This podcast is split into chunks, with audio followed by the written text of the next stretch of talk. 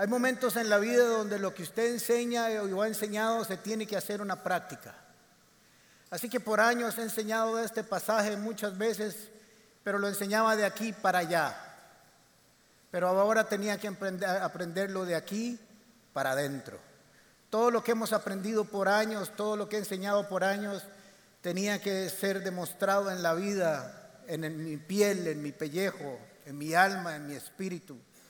Las noches que pasaba sin dormir, con una opresión increíble, sentado solo toda una madrugada, yo sentía donde Satanás se me acercaba y me daba vueltas y me decía, ahora sí, papá, quiero ver si lo que usted ha enseñado toda su vida es verdad o era mentiras. Quiero ver si todo lo que usted ha enseñado en ese púlpito es una realidad. Quiero verlo. Y yo le dije, lo vas a ver. Lo vas a ver porque yo no estoy solo, el Señor está conmigo y me va a fortalecer. Nuestra fe tiene que ser probada. Todos vamos a ser probados de una u otra manera, en diferentes circunstancias de la vida, en diferentes momentos. Pretender pasar esta vida sin probar nuestra fe es absurdo, no es, no es cristiano, no es bíblico. Tal vez nos han vendido un evangelio donde todo pasa bien y nunca pasa nada malo y eso no es cierto.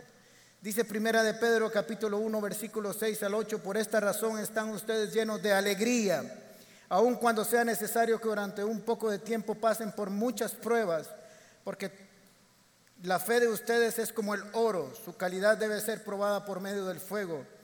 La fe que resiste la prueba vale mucho más que el oro, el cual se puede destruir. De manera que la fe de ustedes, al ser así aprobada, merecerá aprobación, gloria y honor cuando Jesucristo aparezca. Nuestra fe tiene que ser probada de muchas maneras, como dije. No nos gusta. A veces oro al Señor y le digo, Señor, si tenías que enseñarme esto, ¿por qué no me apareciste y me mandaste una carta y yo hubiera obedecido? Y me dijo, tal vez te mandé la carta muchas veces y no obedeciste. Así que vamos por otro método. Así que siempre estén atentos a la voz de Dios de que cuando habla obedezca, para que no tenga que pasar por ahí. Pero de todos modos siempre vamos a pasar de alguna u otra manera porque si no, no crecemos, no maduramos. Usted y yo vamos a demostrar quiénes somos y lo que creemos cuando pasamos por el valle de sombra o de muerte.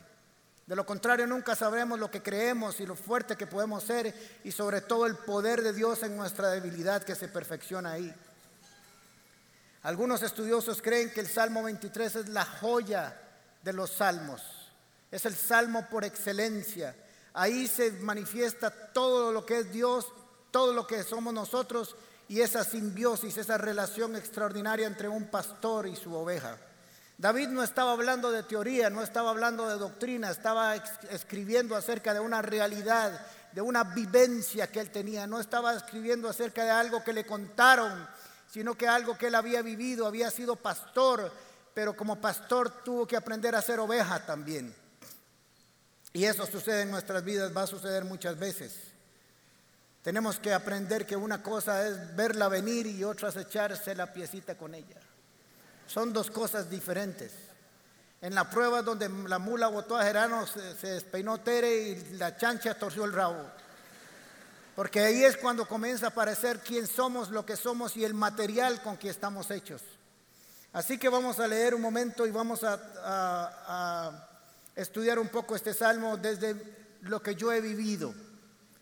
No sobre la teoría, sino sobre la práctica. Obviamente es una enseñanza que tiene que ver mucho con mi vida, pero sé que usted tiene una aplicación para su vida. Sé que cada uno tiene un Salmo 23 personal, porque Jehová es mi pastor. Jehová es su pastor. Cada uno tiene una relación personal con ese pastor. Y el caminar con él es de manera individual, personal y reveladora según cada uno tiene su propia revelación en ese camino. Todos pasaremos por la adversidad en algún momento, pero si no entendemos que es una extraordinaria oportunidad para crecer, para desarrollarse, para ser promovidos, para caminar junto con Él, para ver su gloria, si entendemos que la adversidad solo es un ataque satánico, esto no va a funcionar. Aunque fuera satánico el ataque, Dios siempre se va a glorificar porque es más poderoso el que está en nosotros que el que está en el mundo y ningún alma forjada prosperará contra nosotros. Pero si no entendemos que los procesos de prueba son oportunidades para desarrollarnos y crecer y que nuestra fe sea aumentada, podríamos quedarnos en el proceso de la prueba. La prueba que viene de parte del Señor es una gran oportunidad para ver la revelación de su amor, de su gracia y su misericordia. Y entender que todas las cosas son para bien a los que amamos a Dios. Dice Romanos 8:28, ahora bien sabemos que Dios dispone todas las cosas para el bien de quienes lo aman, los que han sido llamados de acuerdo con su propósito. Hay un propósito Usted es una persona con propósito, usted no nació por accidente, usted no está aquí por casualidad. Usted está siendo preparado para cumplir un propósito extraordinario en la vida del Señor, donde la gloria del Señor se va a manifestar sobre usted y su familia. Hay un propósito divino. Sus ojos, su embrión vieron los ojos del Señor y vieron su gloria desde que usted estaba en el vientre de su mamá. Todas las cosas van a, cooperar en nuestra vida para lograr lo que Dios tiene para nosotros. Ya ustedes conocen algo de este Salmo 23. Estoy seguro que todos aquí o el 99% han escuchado el Salmo 23 de alguna u otra manera. Un estudio, una lectura, cualquier cosa, siempre está el Salmo 23 por todos los lugares. Hay una televisora que empezaba sus transmisiones con el Salmo 23. Pero tenemos que entender que hay cosas extraordinarias en este Salmo. Primero vamos a hablar rápidamente de las ovejas. Tienen que comer, tienen que beber, tienen que descansar, pero sobre todo requieren de protección. La oveja es el único animal de toda la creación, el único que se muere sin un pastor. No puede vivir solo. Fue diseñado para ser pastoreado en todos los aspectos de su vida. Tiene cuidados especiales que no tiene ningún otro animal sobre la faz de la tierra. Y es interesante que Dios haya querido compararnos a nosotros con ese animal, aunque nosotros nos quedamos autosuficientes y que podemos lograrlo todo en la vida solos, sin Él. Por eso en esta comparación que Dios quiere hacer para con nosotros, tenemos que entender que tenemos que aprender a ser ovejas. Hay que aprender a hacerlo. Hay que entender nuestras limitaciones en todo momento y en toda circunstancia para dejarnos guiar. Porque si usted considera que no es oveja y que no necesita guianza de Dios, nunca Dios va a empezar a desarrollarse como su pastor. Usted no va a desarrollar esa relación de dependencia que Dios quiere que tengamos de Él. Empieza el versículo 21, Jehová es mi pastor y nada me faltará. Mi es un adjetivo posesivo, posesivo, es personal, es individual. No importa si en el rebaño hay 99 o 100 ovejas, Dios dejará, el pastor dejará las 99 y vendrá por mí a buscarme. No, no importa si el redil tiene mil millones o seis mil millones de ovejas, siempre es mi pastor. Cada uno de ustedes tiene el mismo pastor. Lo que pasa es que nuestro pastor es todopoderoso, omnisciente y omnisapiente y puede estar individualmente con cada uno de nosotros como si fuéramos la única oveja en el universo. Así que dice, nada me faltará, es un proveedor extraordinario, no solo es un proveedor de todo, sino que es un proveedor de excelencia, de calidad, de lo que hace siempre está en lo máximo de la creación Bendice más abundantemente de lo que imaginamos o pensamos. Los que limitamos la provisión de Dios somos nosotros, no Dios. Así que Él se muestra como el mejor de los pastores, el pastor de los pastores, el que hace las cosas perfectas y extraordinarias para cada uno de nosotros y para sus ovejas. En lugares de delicados pastos me hará descansar y junto a aguas de reposo me pastoreará. No solo me lleva a comer alimento, sino que en la narración poética de esto es alimento extraordinario, es un alimento poderoso, es un alimento que me satisface, es un alimento fácil de digerir, es un lugar de pastos verdes y delicados. Habla de expresa, habla de eh, fertilidad y de abundancia y de buenos pastos donde nosotros podemos comer. Los que hemos limitado a Dios de que nos da poquitito somos nosotros. Los que hemos limitado a Dios somos nosotros en una mente limitada, tratando de entender a un pastor que es ilimitado. Somos nosotros los que hemos encasillado a Dios en nuestra propia condición y en nuestra forma de pensar. Tenemos que aprender como David que entendió que era el proveedor de todas las cosas porque él había sido pastor.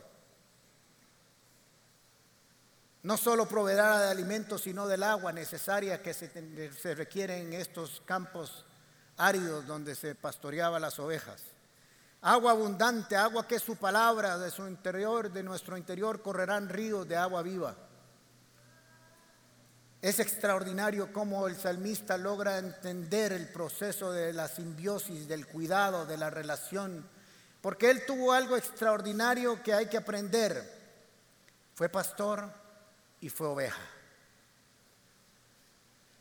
pero tuvo que aprender las dos para entender esta relación.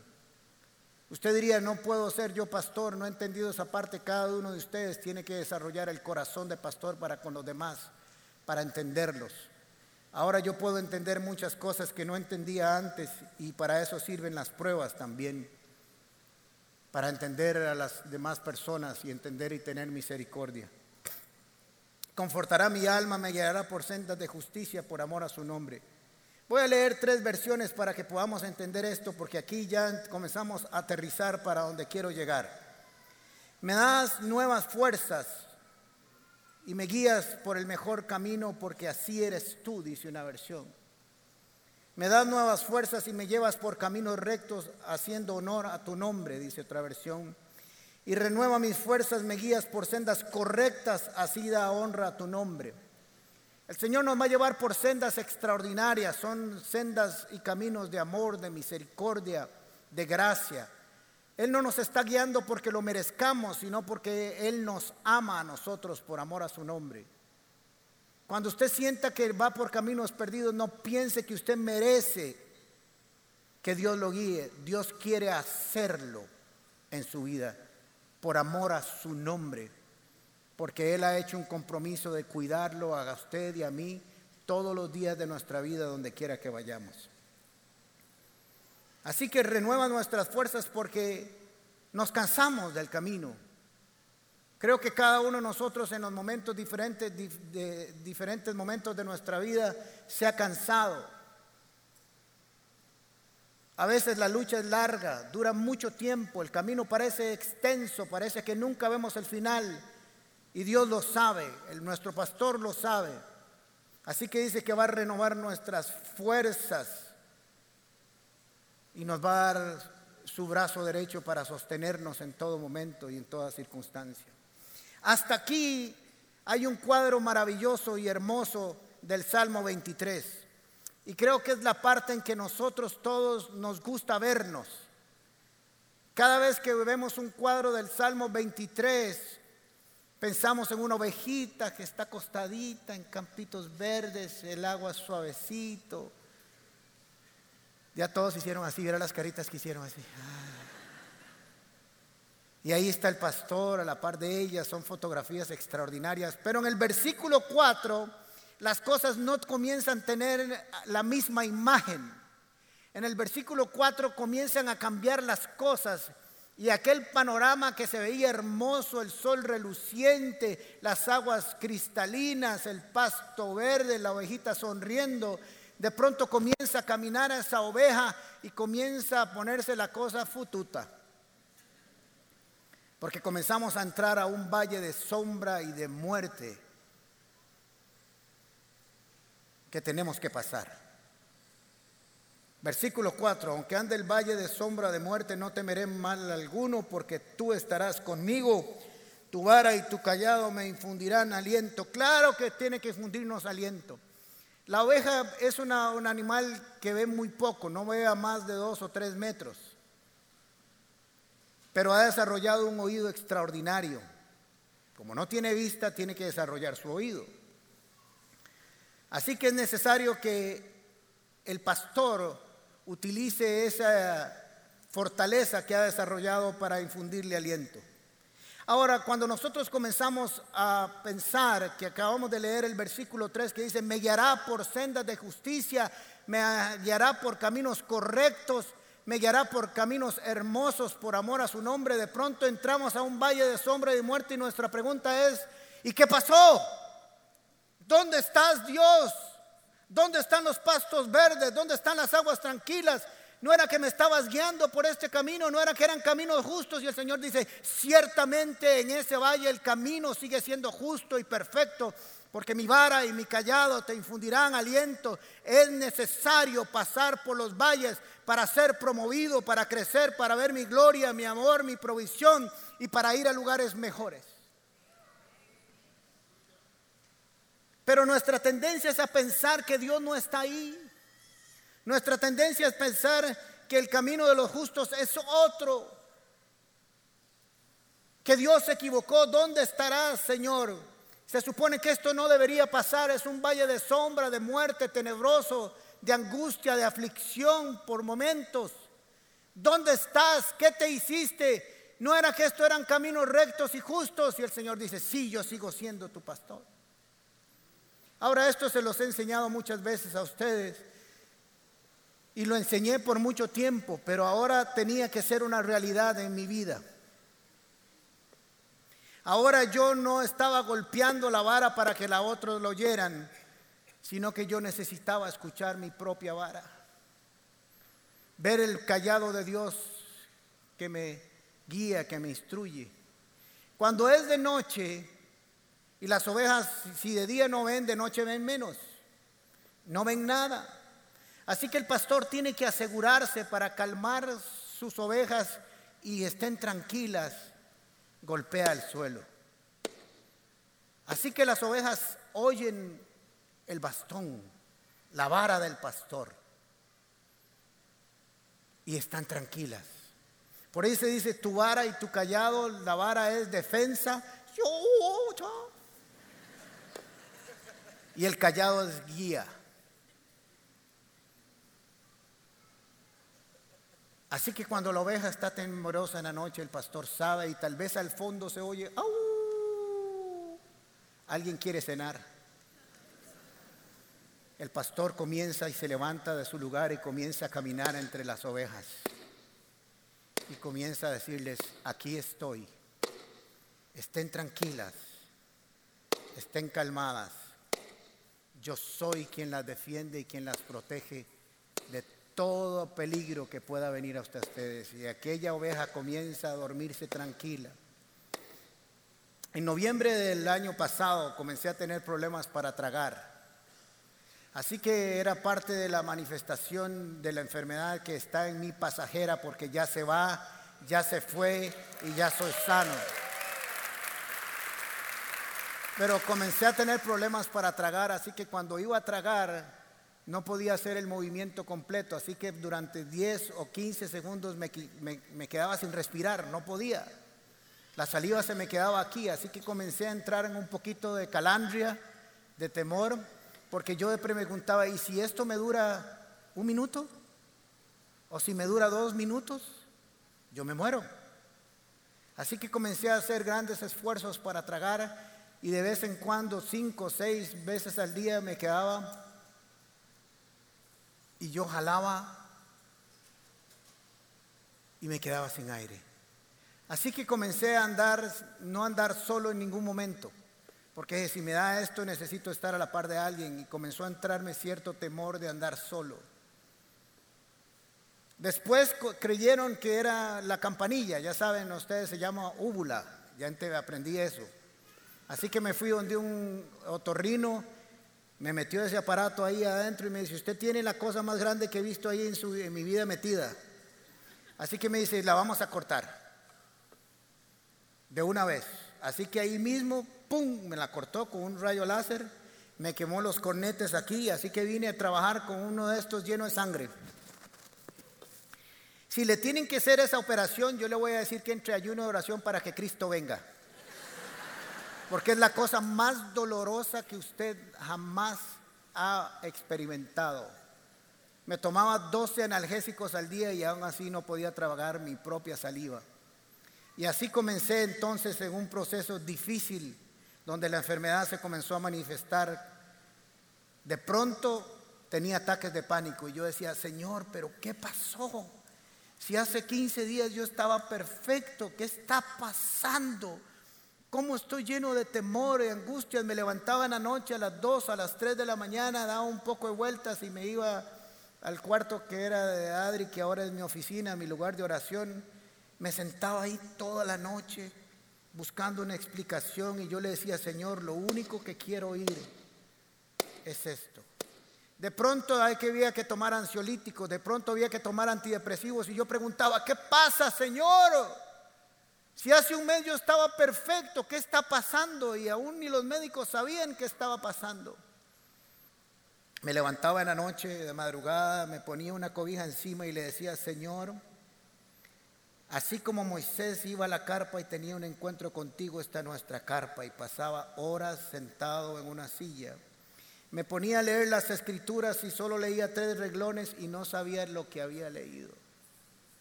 Se desfiguró mi rostro, perdí la expresión, me veía en el espejo y no sabía quién era. Yo sabía que Alejandro estaba ahí, pero yo no sabía que ese era Alejandro. Ha sido un valle realmente tenebroso por este tiempo, pero he visto la mano de Dios ahí en ese lugar, diciéndome, tranquilo, aquí estoy yo. Vamos a pasar esto juntos. Yo soy el Dios de los montes y el Dios de los valles. Y uno de los problemas que tenemos como cristianos es que creemos que Dios es solo Dios de valles, es Dios de montes y, no es Dios de valles. Los sirios creyeron eso en algún momento. Se fueron a la guerra contra Israel y dijeron, ¿por qué perdimos? Somos 32 reyes. Y los sabios de Siria le dijeron, el problema es que ellos tienen un Dios que es Dios de los montes, pero si vamos a los valles y peleamos ahí, el Dios de ellos no se manifiesta en las solo en las alturas, no en los bajos. Y el Señor les dice con el profeta, vamos a ir y vamos a ganar la guerra. Porque yo soy el profeta, yo soy el pastor yo soy el Dios de los valles y el Dios de los montes. Y les voy a demostrar que yo estoy arriba y estoy abajo, estoy a la derecha y estoy a la izquierda. Así que de todos modos tenemos que pasar esos valles de alguna u otra manera difíciles y complicados, pero tenemos que aprender a pasarlos y pasarlos correctamente, porque si comenzamos a pensar que Dios no está ahí, nos va a ser más difícil. La pregunta sería si usted entra ahí porque hizo o cometió algún pecado. Hasta donde yo sepa, no. Porque el problema siempre es preguntarnos qué mal hicimos para estar aquí. Y si usted se da cuenta en el Salmo 23, lo bien que usted hizo fue seguir al pastor. Usted hizo lo correcto. Usted está en ese lugar porque Dios lo llevó a ese lugar. A veces como cristianos no entendemos que Dios nos pueda llevar ahí. Pero los grandes personajes de la Biblia pasaron cada uno por su valle y salieron fortalecidos y maduros y pudieron ver la gloria de Dios y de oídos te había oído, mas ahora mis ojos te han visto Dios. Tenemos que cambiar nuestra mentalidad, nuestra teología, pensar que Dios no está en las pruebas. El enemigo quiere que usted piense que Dios no está ahí. Versículo 5 dice, aderezas mesas o preparas una gran mesa, una gran cena en presencia de mis angustiadores. Dice la versión de la Biblia el día, preparas un banquete para mí en presencia de mis enemigos, me recibes como invitado tuyo, ungiéndome con perfume mi cabeza, mi copa está rebosando de bendiciones. Ahora, esta ah, figura cambia, porque hasta ahora Jesús aparece como el pastor. Pero en el versículo 4 y el versículo 5 Jesús aparece como anfitrión. El pastor cambia su función. No sé si usted lo sabía, pero no todo el salmo habla del pastor. Ahora está hablando de un anfitrión. Son dos figuras que aparecen en el oriente que son muy importantes en la cultura. Uno es la, cultura pastoril y la otra es ser anfitrión. ¿Se acuerdan que Lot cuando llegaron los ángeles y los hospedó, él estuvo dispuesto a entregar a sus hijas antes de que les hicieran daño? Porque en la cultura de ellos el anfitrión es protector de sus invitados. Si tiene que perder su vida por ellos, lo hará. Ahora imagínense que Jesús dice, yo soy el pastor, pero ahora soy su anfitrión. Usted está en esta mesa y lo que le pase en este lugar corre por cuenta mía. Yo me voy a hacer cargo suyo. Así que no es una figura de la que hablemos mucho, pero esta mesa tiene algo muy especial. Esta mesa tiene algo muy especial. Esta mesa aparece en medio del valle. No afuera, léalo bien. No cuando usted ha pasado el valle, sino aparece en medio del valle. Es extraordinario este, este salmo. Así que Dios en su divina misericordia comienza a presentarnos una imagen que solo podemos disfrutar a plenitud cuando todo lo demás está a oscuras. Así que dice que el Señor ha preparado una mesa para dos, para Él y para mí. Es una mesa de comunión. Es una mesa donde yo puedo verle su rostro cara a cara, aún en medio del valle de sombra. Es un lugar donde puedo ser satisfecho en todas mis necesidades y descansar en Él. Es un lugar donde los enemigos, dice, sirves la mesa en presencia de mis angustiadores. Todo lo que me angustia está aquí. Así que aquí está en medio de las tinieblas la crisis financiera, los dictámenes de salud negativos, los problemas de familia.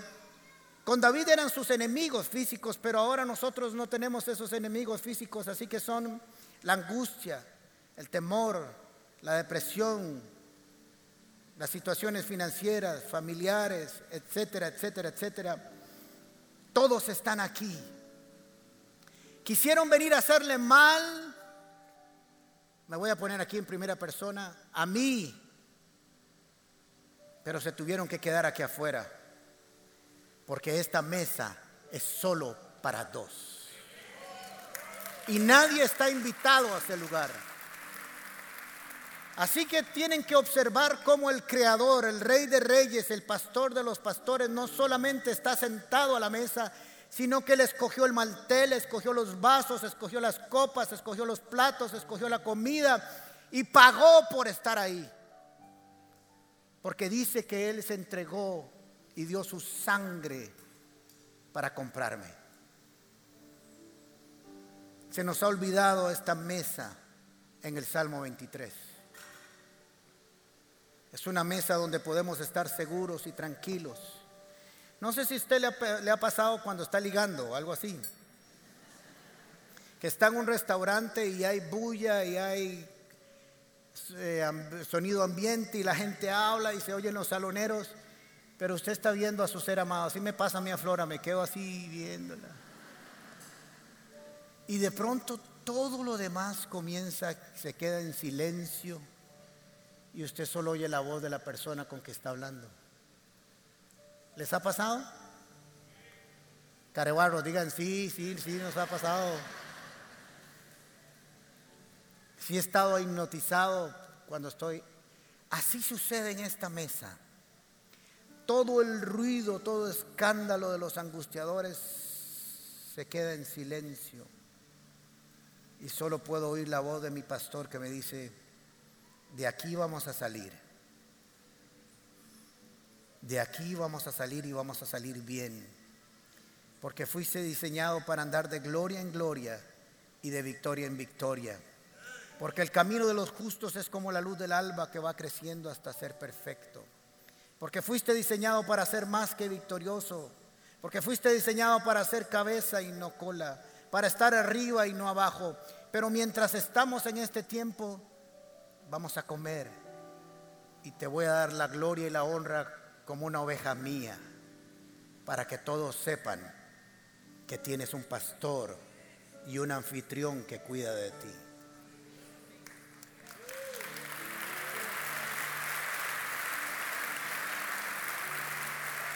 Gracias, Dani.